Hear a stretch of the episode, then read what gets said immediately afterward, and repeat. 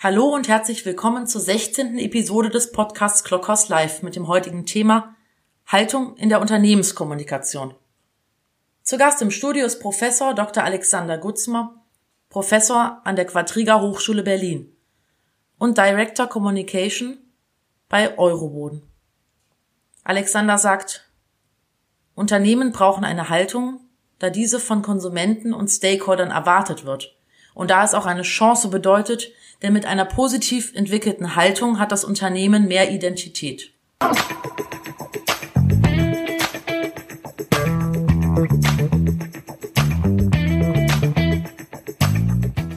Hallo Alex. Guten Tag, Eckhard, grüß dich. Hallo, Herr Professor Dr. Alexander Gutzmar. Du hast als Titel auf LinkedIn stehen Writer, Academic, Director Communication at Euroboden.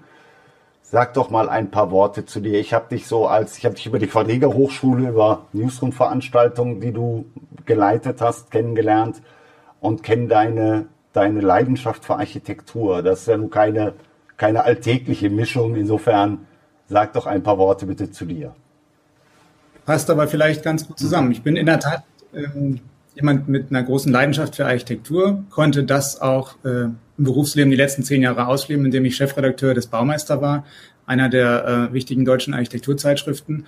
Und ähm, ich kann das auch an der Quadriga, an der Hochschule, wo ich Professor bin, äh, in dem Sinne ausleben, dass ich über das Verhältnis von Architektur und Kommunikation sehr viel Forschung betreibe, dazu auch schon ein Buch publiziert habe. Das sind halt die Themen, die mich äh, interessieren und äh, deren Schnittstellen ich ganz gerne auslote spannender Mix. Das ist ja auch dein neues Buch da nochmal, auch auf hier auf der, der offiziellen Bühne. Vielen Dank, dass ich einen Vorabzug lesen durfte. Das ehrt mich sehr. Ähm, ich finde das ganz spannend, weil du die Themen eben jetzt nicht nur als deine beiden Leidenschaften, sondern auch inhaltlich sehr stark miteinander verbindest. Und das unter der, ähm, unter dem Bezug Unternehmenskommunikation braucht Haltung oder Unternehmens brauchen Haltung, Unternehmenskommunikation muss für diese Haltung, muss diese Haltung mit in, die, in das To-Do aufnehmen. Das wird unser Schwerpunktthema heute sein. Ähm, ich frage mal so ein bisschen, bisschen, es hört sich vielleicht nach einer, nach einer überflüssigen Frage an, aber ich finde das ganz wichtig, das nochmal auszuarbeiten. Warum brauchen Unternehmen Haltung? Warum reden wir jetzt auf einmal alle von Haltung? Politische Kommunikation war vor zehn Jahren noch verpönt, da soll sich ein Unternehmen raushalten. Das Thema Purpose geht durch die Decke. Was ist da los? Ist das Hype oder ist das wirklich eine gesellschaftliche oder sogar eine mediale Entwicklung?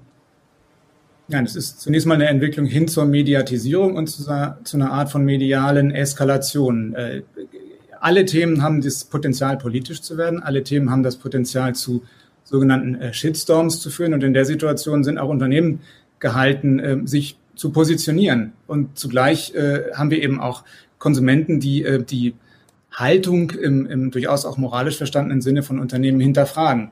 Und in der Situation äh, ist Wegducken einfach keine Option mehr und Neutralität bewahren auch nicht mehr. Das heißt, Unternehmen brauchen eine Haltung, weil es von den Konsumenten, aber auch von allen anderen Stakeholdern am Ende gefordert ist und weil es ja auch eine Chance bedeutet.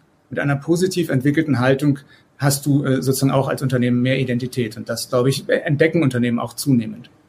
Ja, ich bleibe mal bei meiner hartnäckigen Schwarz-Weiß-Fragestellung was habe ich als Unternehmen von mehr, mehr Identifikation? Was, also wo, wo ist der, wo ist der Value? Also ich möchte einfach rausarbeiten, dass Purpose und Value eben keine diametralen Dinge sind. Nehmen wir doch mal, nehmen wir doch mal den Fall Audi.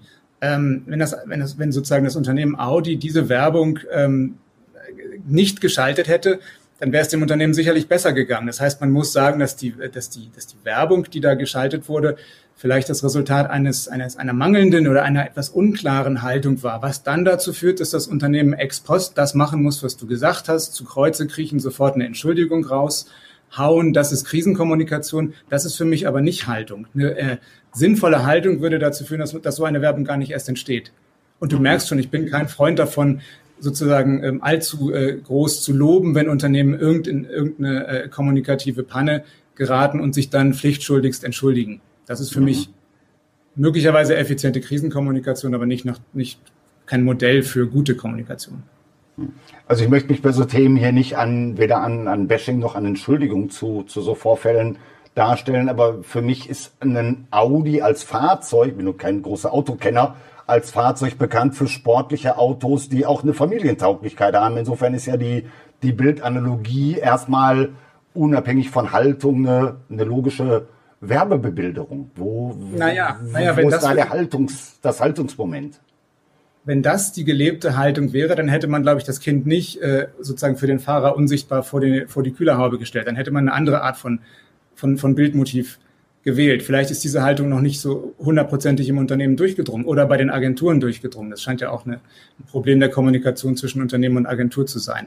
Im Übrigen mhm. in Sachen Haltung ganz interessant. Im Grunde genommen müsste man fragen, ob die Agentur nicht ein Stück weit die Haltung des Unternehmens nicht nur kennen muss, sondern vielleicht sogar adaptieren und teilen muss. Mhm.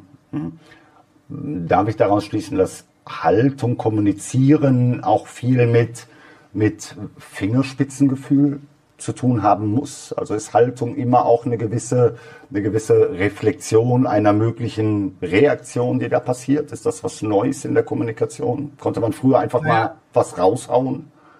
Also die, das ist sicherlich was Neues in der, in der Kommunikation, dass Unternehmen immer nur äh, sozusagen immer fünf, fünf, äh, fünf Minuten vom Shitstorm entfernt sind. Der Shitstorm droht potenziell immer und überall. Mhm. Meine Position ist, dass nicht jeder Shitstorm die totale Vollkatastrophe sein muss. Ich glaube auch, dass Unternehmen sich das klingt jetzt ein bisschen ähm, despektierlich, vielleicht ein bisschen locker machen müssen, vielleicht sogar in Kauf nehmen müssen, dass sie an der einen oder anderen Stelle zu Kontroversen äh, Anlass geben. Das wird man nicht ganz vermeiden können. Und sozusagen daraus die Folgerung zu ziehen, gar nicht mehr zu kommunizieren, halte ich für falsch. Nein, im Zweifel muss man dann doch auch damit leben, dass man in die Kritik gerät. Mit der Kritik dann konstruktiv umgehen, aber vielleicht auch mal sagen, trotz Kritik bleibe ich bei meiner Haltung, bleibe ich bei meiner Position. Das bezieht sich jetzt nicht so sehr auf den Audi-Case, da hätte es diese Option sicherlich nicht gegeben. Ja. In manch anderem Fall, Fall dann vielleicht schon. Ich gebe dir mal ein Beispiel. Mhm. Siemens äh, und Luisa Neubauer äh, vor den Werkstoren. Äh, Siemens bietet äh, Neubauer an, äh, in, den Aufsichtsrat einer Tochterfirma äh, reinzugehen. Was aus meiner Sicht ernst gemeint war, was auch ein wirklich guter Vorschlag ist. Neubauer lehnt es, lehnt es ab, die Öffentlichkeit echauffiert sich und Siemens rudert komplett zurück und sagt, es war ein Fehler. Aus meiner Sicht war es nämlich kein Fehler. Aus meiner Sicht war das ein ernstzunehmender, ernst gemeinter, bemerkenswerter Vorschlag eines DAX-Konzerns zu sagen, wenn ihr was verändern wollt, dann verändert es doch mit uns zusammen. Und dann kommt in den, in die, sozusagen in die Institution rein, wo sowas passiert, nämlich im Aufsichtsrat unserer Tochterfirma. Ich fand das einen guten Vorschlag und ich hätte mir da mehr Rückgrat, mehr ja, Konstanz gewünscht, in dem Sinne, dass Siemens gesagt hätte, der Vorschlag war gut, er bleibt bestehen. Wenn Sie sich umentscheiden, melden Sie sich bei uns. Mhm. Also Krisenkommunikation in Form von sich entschuldigen, wenn man eine, einen falschen Ton getroffen hat, aber nicht in der Haltung einknicken. Das ist so, so würde ich das mal als, als Summierung darstellen. Genau. Nochmal zurück, das war auch nicht jetzt nur über Fallbeispiele oder über Realbeispiele sprechen, die ich für sehr interessant finde, aber dabei ist dann schnell äh, der ganze Tag vorbei. Nochmal zurück zu dem, zu dem Haltungsthema. Du, warum ist diese, wir brauchen diese Haltung und wo kommt sie denn überhaupt her? Und was ist, wenn die Haltung des Unternehmens sogar die oder die gesellschaftliche Erwartung, Erwartungs, äh, Erwartung an die Unternehmenshaltung vielleicht sogar im Widerspruch zum heutigen Geschäftsfeld steht? Ja, das sollte sie, das sollte sie nicht tun. Da muss man das Geschäftsfeld äh, Feld verändern. Wir haben eine Situation, in der haltungsneutrale, haltungs nicht erkennbare Unternehmen keine Zukunft mehr haben. Ähm, es ist sicher, geht sicherlich immer darum, die Haltung, die man hat, die man im Übrigen auch nicht einfach definiert. Also man kann sich nicht als Kommunikator hinstellen und sagen, ich schreibe jetzt mal auf, was die Haltung ist. Das ist im Übrigen der Unterschied zwischen Haltung und diesen älteren Konzepten Mission und Vision. Das waren alles Konzepte, die ja, der PR-Chef im Zweifel aufgeschrieben hat, dem Vorstandschef vorgelegt hat, der hat gesagt, jo, klingt gut, und dann hat man es auf die Website gestellt oder äh, mhm. sozusagen den Mitarbeitern geschickt. So ist Haltung nicht. Haltung ist komplexer. Haltung hat viel auch mit Erforschen, wer man wirklich ist, zu tun. Und, ähm, und das ist auch dann die äh, größere Rolle der Kommunikation, ja, diesen Forschungsprojekt aktiv mit voranzutreiben. Aber es wird von Kunden, es wird von Mitarbeitern, es wird von Stakeholdern, es wird von der Financial Community erwartet, all die sind auch in einer unsicheren Situation. Die wollen wissen, wer ist eigentlich da mein Partner? Mit wem arbeite ich da einfach eigentlich zusammen? Und all darauf, auf diese Fragen kann eine wohl durchdachte, formulierte, auch nicht überformulierte Haltung, die auch gelebt wird, äh, eine Antwort formulieren. Mhm. Das heißt, die Unternehmen gehen erstmal auf die Suche die eigene Haltung im Konzern zu finden? Ist, wäre das ein erster Schritt, den du empfiehlst, weil du sagst, dass jetzt nicht der, der äh, Kommunikationschef nimmt sich ein weißes Blatt Papier, das ist der falsche Weg, wenn ich dich richtig verstehe. Das ist der falsche Weg, genau. Ähm, das, die Art, wie diese Suche vonstatten geht, ist sicherlich, da gibt es keinen, keinen, keinen Laufplan, das ist von Unternehmen zu Unternehmen unterschiedlich, aber ich glaube tatsächlich, dass man Haltung nicht einfach aufschreiben, vorschreiben, äh, den Mitarbeitern in die Feder diktieren kann, sondern dass es viel auch damit zu tun hat, im Unternehmen, auch in Bezug auf die eigene Marke, in Bezug auf die eigene äh, Historie, echte, ernst gemeinte Nachforschungen zu betreiben. Auch natürlich im ganz, ganz engen Dialog mit dem Vorstandschef, mit dem Vorstand, äh, mit, mit den, den Units, die diese älteren Konzepte wie Mission und Vision natürlich formulieren und vorgeben. Mhm. Als ich von deinem, von einem neuen Buchtitel gehört habe, dass du Architektur und Haltung der Unternehmenskommunikation in irgendeiner Form miteinander in Zusammenhang bringst, habe ich erstmal so ein, so ein klassisches Fragezeichen über dem Kopf gehabt, aber nach der Seite 20 wurde mir das auf einmal völlig greifbar und logisch. Was ist die Brücke? Warum, was hat haben Architekten mit Unternehmenskommunikation im Kontext Haltung zu tun? Ich habe mich, als ich das Buch konzipiert habe, habe ich, obwohl ich Baumeister-Chefredakteur war, gar kein ähm, Architekturfachbuch schreiben wollen, sondern ich wollte ein Buch über Haltung schreiben und habe mich gefragt, wo ähm, äh, der Begriff ist populär, äh, alle verstehen, Haltung ist wichtig, aber äh, wie man zu einer Haltung gelangt, ist gar nicht so einfach. Und da habe ich mich gefragt, wo gibt es denn Modelle in anderen gesellschaftlichen Bereichen, wo der Umgang mit der Forderung nach Haltung vielleicht schon gängiger ist. Und da bin ich auf die Architektur gestoßen, einfach weil ich äh, in vielen Gesprächen mit Architekten äh, mitbekommen habe, dass Architekten eine Erfahrung daran haben, Haltungen zu formulieren. Architekten waren es schon immer gewöhnt, ihre eigenen Gebäude daraufhin zu hinterfragen, was ist die Haltung des Gebäudes? Oder äh, einfach formuliert, was will das Gebäude der Welt geben? Was ist sozusagen die soziale Funktion des Gebäudes? Das heißt, Architekten haben sich nie damit zufrieden gegeben, gute Architekten zu sagen, ich baue ein Gebäude, das funktioniert, dass der Bauherr äh, für, das er mich bezahlt. Sie wollten immer ein Stück mehr mit ihrer Architektur erreichen. Und da habe ich halt gesagt, okay, wenn das so ist, dann gucke ich mir einfach mal äh, ein paar spannende, äh, erfolgreiche und, und, und, und kulturell wichtige Architekten an und schaue, was ist denn deren Haltung. Und gucke dann im zweiten Schritt, und da wird es dann auch natürlich sehr pointiert, was kann jetzt die Gesellschaft, was kann die Wirtschaft, was können die Unternehmen von genau dieser Haltung dieses Architekten lernen. Und so argumentiert das Buch. Ich habe mir dann sieben bekannte Architekten äh, vorgenommen und eben okay. versucht jeweils herauszuarbeiten, was ist deren Haltung und wie ist das übertragbar auf die Unternehmenswelt. Mhm. Nur hört es sich für mich sehr abstrakt an, was, was will ich der Welt überhaupt bieten oder liefern? Wo, äh, also, also ich glaube, da tut ein Unternehmen sich ganz schwer mit. Also wo, was tue ich für die Nachwelt? Ist natürlich äh, in dem immer schnell drehenderen Marktsegment eine, eine schwer zu beantwortende Frage. Wo, wo ist diese Brücke oder was ist das, das Lernpotenzial, wo du hergehst und sagst, dass das lohnt sich auf diese Grundeinstellung der, der Architekten zu schauen? Ich gebe dir mal ein Beispiel. Ähm, es gibt einen Architekt, Alejandro Aravena, ähm, chilenischer Architekt, äh, Pritzker-Preisträger, hat kürzlich die Biennale äh, kuratiert. Aravena hat in Chile ähm, eine, eine, eine Reihenhaussiedlung gebaut mit halbfertigen Gebäuden. Ganz bewusst halbfertigen Gebäuden. Wenn du dir das anschaust, das sieht auf den ersten Blick wirklich, du denkst, okay, da fehlt ja was. Nämlich die obere rechte Ecke ist quasi leer gelassen, offen gelassen. Seine Überlegung war, für eine gute äh, Architektur, die äh, diese Ecke auch noch füllt, haben wir erstens kein Geld und zweitens möchte ich den, den Usern auch die Möglichkeit geben, das Gebäude zu individualisieren. Und das machen die. Das heißt, diese ehemals freien Ecken in diesem chilenischen äh, äh, Reihenhausgebiet, wurden jetzt von den Bewohnern individuell äh, äh, finalisiert, fertig gebaut. Das ist, wenn man es überlegt, ein ganz, ganz krasser Gedanke, über den die Unternehmenswelt eigentlich auch nachdenkt, nämlich Customer Integration. Wie kann ich den Kunden wirklich in meine Innovationsprozesse, in meine Produktentwicklungsprozesse einbeziehen? Da sind Unternehmen noch nicht. Das Maximale ist, dass Kunden sich zum Autobereich die Farbe zusammenstellen dürfen oder was weiß ich, vielleicht sogar neue Farben ausdenken dürfen, aber wirklich den Kunden in deine Innovationspolitik zu integrieren. Das machen Unternehmen noch nicht. Das ist aber, ähm, wenn man Customer Integration ernst nimmt, sozusagen eine gute Idee. Und da glaube ich, kann man, wenn man sich anschaut, wie macht Aravena das eigentlich, welche Dialogformate hat er aufgebaut, kann man vielleicht schon was äh, davon lernen.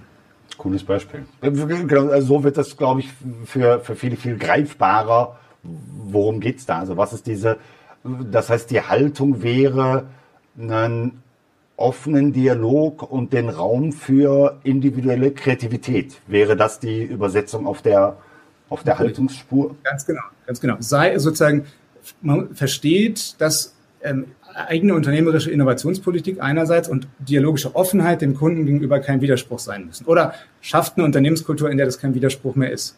Mhm, mh. Wenn du, das, wenn du das den Ingenieuren im Autokonzern sagst, dann sagen die natürlich heute, seid ihr des Wahnsinns. Aber es ist, glaube ich, die Zukunft. Mhm.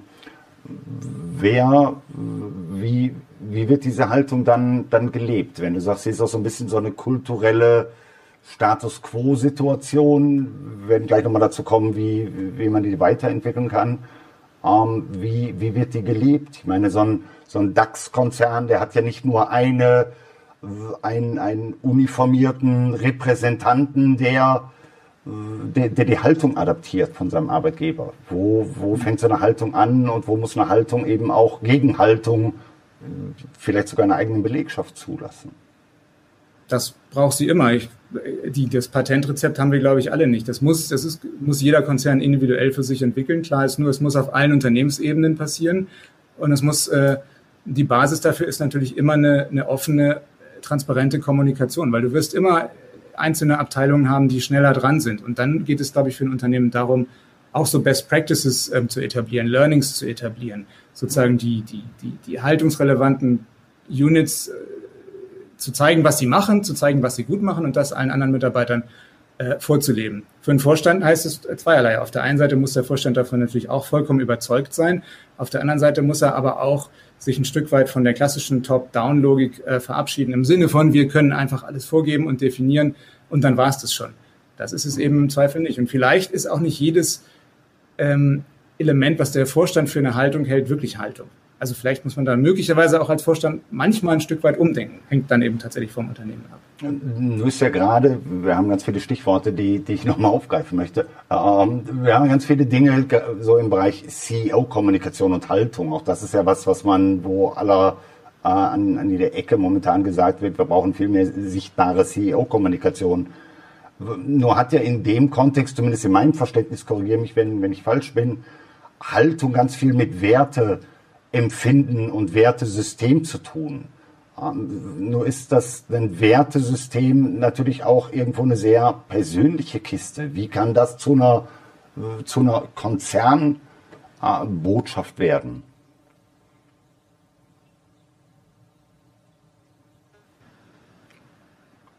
Eckart, jetzt habe ich dich ja. nicht mehr verstanden. Bist du? Ah, okay, ja, sorry, wir hatten einen kleinen Hänger, aber jetzt höre und sehe ich dich wieder in Bild und Ton. Ich hoffe, du mich auch. Ja, ja, alles gut. Okay, also ich fasse nochmal in kurzen Worten zusammen. Äh, Haltung, CEO-Kommunikation, da geht es ja auch oft um die, die Kommunikation und die, die, das aufrichtig äh, Eintreten für ein Wertesystem.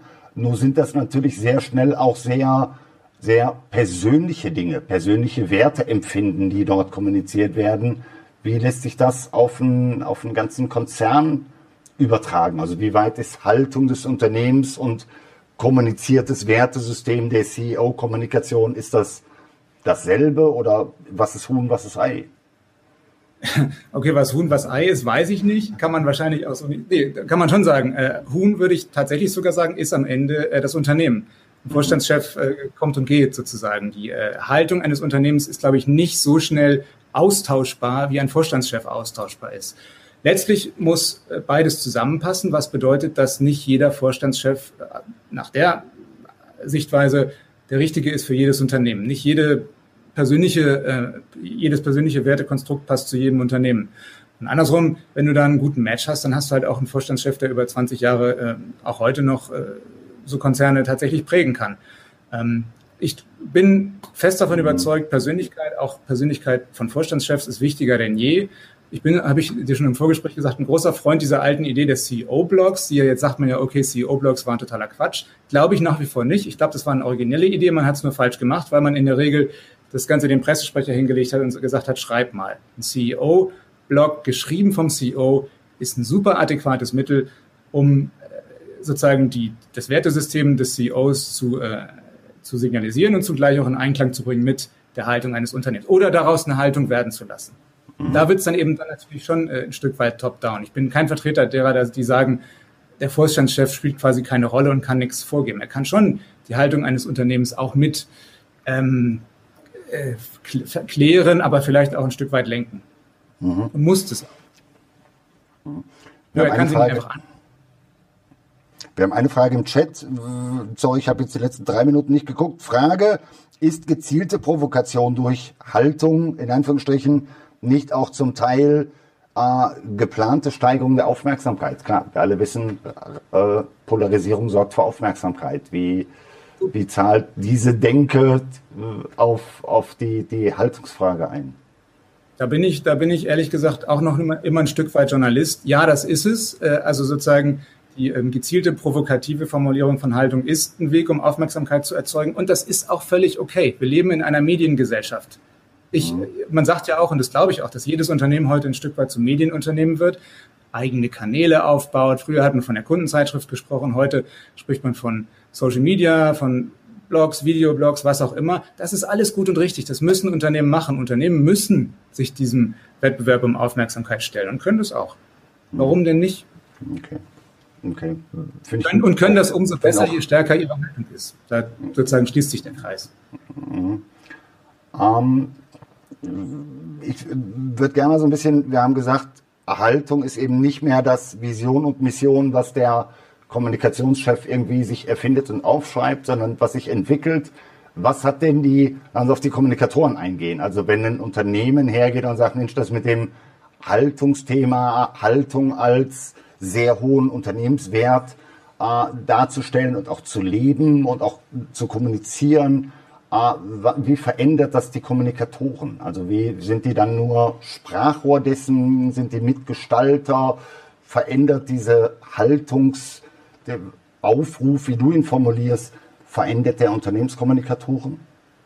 Ganz bestimmt. Er verändert sie zunächst mal dahingehend, dass die ähm, Kommunikatoren besser zuhören müssen, und zwar nicht nur dem Vorstandschef zuhören müssen, sondern insgesamt Wege finden müssen, ins Unternehmen hineinzuhören, ähm, um darauf äh, aufbauend eine, eine, eine Haltung zu formulieren. Ich glaube auch, dass diese ähm, das, das Thema Haltung ist ja in irgendeiner Weise zwischen äh, Unternehmenskommunikation und Produkt- oder Markenkommunikation angesiedelt. Beides ist wichtig. Und da sozusagen ein Fit herzubekommen, ist anspruchsvoller denn je, weil es diese Trennung nicht mehr gibt. Man kann nicht mehr sagen, ich als Unternehmen bin A und dann habe ich ein paar Marken, die vollkommen anders funktionieren. Das war früher so. Das hat sozusagen die Unternehmenskommunikation, wenn du so willst, einfach gemacht. Da muss ich als Kommunikationschef mich nur mit dem Vorstandschef gut verstehen, die Finanzzahlen vernünftig kennen und vermeiden, dass das, das Gesamtunternehmen in einer Krise ist und muss mich mit der Produktkommunikation, der Markenkommunikation nicht auseinandersetzen. Das, glaube ich, hat sich schon geändert. Da muss ein höheres Maß an Integration her und deswegen ist die Aufgabe des Kommunikators wichtiger, aber auch komplexer denn je. Mhm.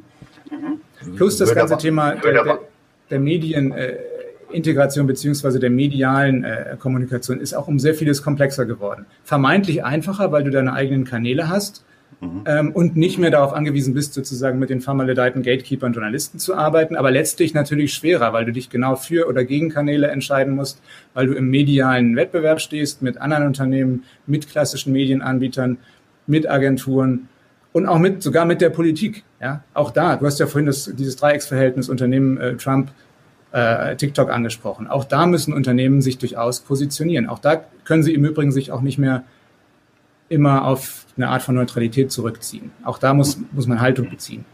Mhm.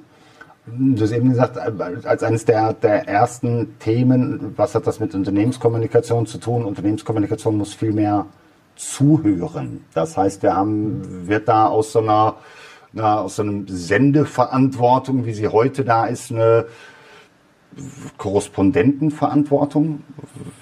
Trifft das oder gehe geh ich damit zu weit? Nee, das ist ein interessanter Begriff. Das könnte man tatsächlich sagen. Der Unternehmenskommunikator als Korrespondent zwischen, äh, zwischen Belegschaft, Marke, Vorstandschef, aber auch natürlich zwischen Unternehmen und Umwelt. Würde ich durchaus so sehen. Wie ein, und wie ein Korrespondent muss man sich immer auch selber immer wieder locker und ehrlich machen immer wieder das, was man im Journalismus eben die Fakten nennt, überprüfen und sich immer wieder fragen, bin ich eigentlich noch realistisch unterwegs oder hat das, was ich jetzt kommunizieren möchte, mit der echten Haltung des Unternehmens gar nichts mehr zu tun? Mhm. Mhm. Und gibt es vielleicht auch Themen, wo ich mich mal, äh, bei welchen Themen muss ich mich sehr offensiv äußern, bei welchen Themen vielleicht ein bisschen weniger offensiv? Mhm. Man hat, glaube ich, wenn ich das über diese Korrespondentenschiene und was du gesagt hast, geht ja damit einher, sich eben nicht von einem Thema äh, gemein machen zu lassen, sondern kritisch zu hinterfragen und auch mal ein bisschen den, den, den Schwung vielleicht mal rauszunehmen. Damit wird aber Unternehmenskommunikation, um eben eine ehrliche Haltungskommunikation zu sein, viel weniger Werbesprech, sondern wirklich irgendwo auch eine ganze Menge äh, Vertrauensträger in die Öffentlichkeit. Ich glaube, auch das würde eine, eine große Änderung der Kommunikatoren herbeiführen, wenn wir das geschafft hätten. Naja, ich würde sagen, dass die Kommunikatoren schon immer gesagt hatten, dass sie diejenigen sind, die äh, nicht für Werbung zuständig sind. Was sich verändert, ist, dass Werbung insgesamt in einem Maße äh, ja, fast diskreditiert wird, dass, glaube ich, als Unternehmen man sich fragen muss, bin ich in, auch in Sachen Markenkommunikation eigentlich noch gut beraten, primär auf Werbekanäle zu setzen? Bin ich nicht besser beraten, eigene Content-Kanäle aufzubauen und, ähm, und diese entsprechend zu bespielen? Da schlagen so ein bisschen zwei Herzen in meiner Brust, weil ich schon auch glaube, dass äh, es einer Gesellschaft gut tut, wenn sie eine unabhängige, äh, auch unternehmensunabhängige Presse hat. Und um diese unternehmensunabhängige Presse zu haben, brauchen wir nun mal, das ist Medienökonomie, auch Anzeigen, Werbespots etc. Ja, ja. Okay. Ähm, Kanäle hast du noch angesprochen. Das ist natürlich auch die, der Dschungel der Kanäle und auch die hinter den Kanälen die Diversifizierung des Medienkonsums sich immer, immer mehr verändert. Äh, ich glaube, auch, auch das spielt nochmal eine große Rolle. Kann ein Unternehmen in diesem Kontext des Targeting mehrere Marken, also mehrere Marken mehrere Marken, äh, mehrere Haltungen haben oder mehrere Haltungsformulierungen haben, weil sie vielleicht für den Shareholder anders sind als fürs jugendliche Publikum oder für, für den B2B-Kanal der Produktreihe. Also muss ein Unternehmen eine und genau eine Haltung und Haltungsformulierung haben oder dürfen die auch variieren, solange sie sich nicht widersprechen? Hm. Nee, also da sehe ich jetzt keine großen Variationsmöglichkeiten. Es gibt eine Haltung. Äh, diese Haltung artikuliert sich unterschiedlich. Die benutzt unterschiedliche Bilder, die benutzt unterschiedliche Kanäle, die benutzt eine unterschiedliche Sprache. Ich bezweifle, dass es Haltungen gibt, die man bestimmten Zielgruppen schlechterdings nicht beibringen kann. Glaube, das kann man. Es kommt nur wirklich auf die richtige Wortwahl an. Beziehungsweise der Begriff beibringen, der ist vielleicht schon wieder ein bisschen zu sehr top-down, auch vielleicht zu hierarchisch, die man in den Dialog werfen kann, würde ich vielleicht sogar eher sagen jede Kommunikation, die gut ist, ist eine dialogische Kommunikation. Und andersrum, eine Kommunikation, die zu keinen Dialogen führt, muss sich, glaube ich, hinterfragen, ob hier gut kommuniziert wurde. Und deswegen würde ich im Zweifel sogar sagen, ähm, eine kritische Kommunikation ist besser als gar keine. Okay, ob ja, das den, ja, den von Audi jetzt hilft, weiß ich nicht, aber ähm, mhm. so ist es halt. Kommunikation heißt Widerspruch provozieren. Damit muss man leben. Mhm. Ähm, Widerspruch zur Zielgruppe produzieren ist ein Thema, Widerspruch selber äh, zu generieren ist ein anderes Thema. Ich meine, wir haben vor, äh, auch das steht in einem Buch, vor ein paar Jahren war es eben noch, was ich sehr empfehle, ich werde auch danach nochmal auf das Buch hinweisen. Äh, wann erscheint das übrigens? Ich habe ja noch einen Vorabzug. September. September, also okay, September also wir müssen nicht mehr, nicht mehr allzu lange Bin ich sicher, man kann es wahrscheinlich schon vorbestellen, der Gabler Seite. Okay. Ähm, nur ist ja das, das Thema Haltung auch so ein bisschen, mischt sich ja in immer mehr Themen ein. Wir haben das Thema politische Kommunikation, äh, einmischen zu Diversity-Themen, also auch an, an gesellschaftlich relevanten oder teilweise sogar polarisierenden Themen teilzuhaben, äh, spielt eine immer größer werdende Rolle. Ähm, was ist, wenn ich, also wie weit muss politisch, politisches politischer Anstand, ich formuliere das mal, mal bewusst so, politischer Anstand, wie weit muss der in der Unternehmenskommunikation, in der Haltung stattfinden und wie gehe ich da mit einem, mit einem Dissens um, auch in den eigenen Reihen? Also der Begriff Anstand ist halt sehr, sehr, wenn du so willst, moralistisch. Aber trotz alledem eine Haltung, die äh, eine gewisse Integrität mit sich bringt, die auch eine gewisse Konsistenz mit sich bringt, ist wichtig, auch wenn sie Widerspruch erzeugt. Du wirst keine widerspruchsfreien Haltungen auch intern nicht äh, produzieren und da wird es auch langweilig. Beispielsweise ähm, vor Wahlen, da äh, manteln sich mitunter äh, Unternehmen auf, mit großer Geste ihren Mitarbeitern äh, die, die Message an, sie, an die Hand zu geben, geht wählen. Und das wird dann groß als, als Haltung formuliert. Jeder von uns würde, jeder Demokrat würde sagen, natürlich ist es wichtig, dass Leute wählen gehen, nur äh, dieser Aufruf großgestig, der ist für mich ein bisschen an der Grenze zur Binse.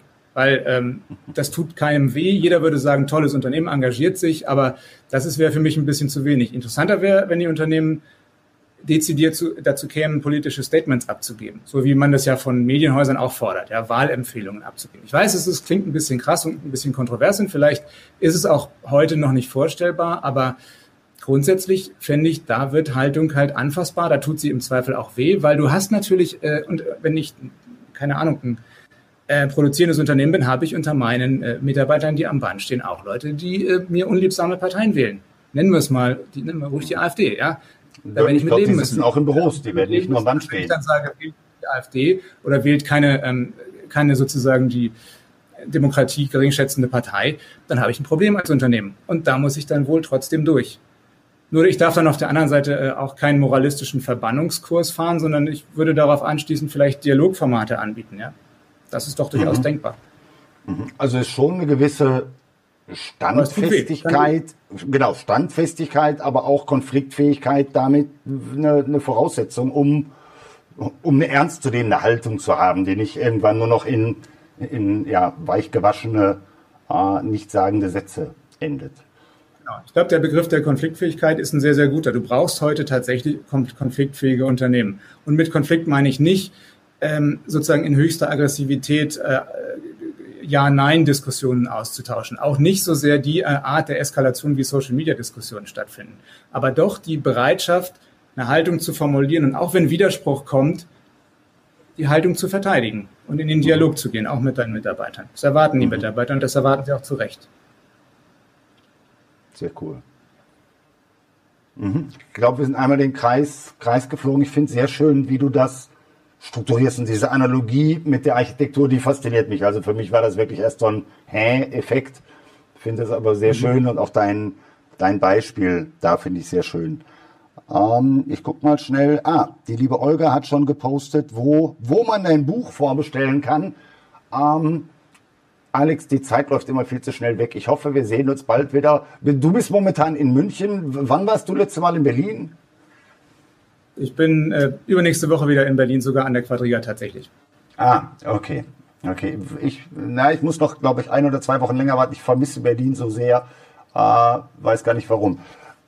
Vielen Dank, dass du mein Gast heute warst. Ich fand das ganz spannend, auch die, die Analogie und mit welcher Klarheit und Sachlichkeit du auch Haltung eben nicht nur so als uh, nice to have, sondern als, als Notwendigkeit und auch als, als Zentralverantwortlichkeit darstellst. Vielen Dank dafür. Ähm, ich würde gerne mich bei dir mit einem kleinen Geschenk bedanken, aber das schicke ich dir gar nicht.